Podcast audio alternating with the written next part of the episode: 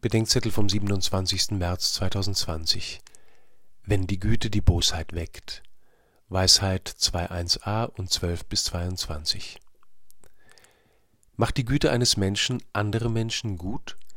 Ich meine nicht Streberhaftigkeit oder folgenlos brave Harmlosigkeit, sondern wirkliche Güte, die dem anderen in seinem Wesen gut ist, mehr noch als er sich selbst. Ja, es kommt vor, dass die Güte des einen den anderen gut macht, aber die Regel ist das nicht.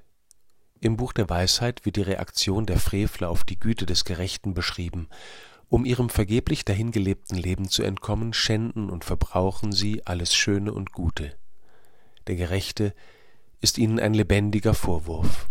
Ihre Reaktion ist Misstrauen, Neid und Hass. In Platons Politeia, ca. 370 v. Chr., unterhalten sich Sokrates und Glaukon über das Leben des Gerechten. Glaukon hält es für besser, nur gerecht zu tun, als gerecht zu sein.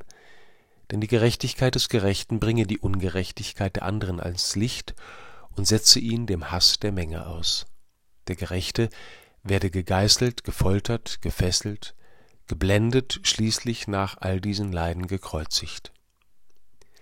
Die Christen haben beide Texte als Prophetien über Christus verstanden. Die Gemeinschaft mit ihm war nicht einfach nur angenehm, Wer sich auf ihn einlässt, macht seit den Tagen seines irdischen Lebens diese schmerzlich heilsame Erfahrung. Die Güte konfrontiert mich. Sie bringt meine Bosheit und meine Ungerechtigkeit ans Licht, und nur was ans Licht kommt, wird Licht, sagt der Epheserbrief. Ich habe einen Freund, in dessen Beisein ich sofort merke, wenn ich nicht gut von anderen rede oder denke. Anders kann ich nicht gütig werden, als mich dieser Freundschaft mutig zu stellen.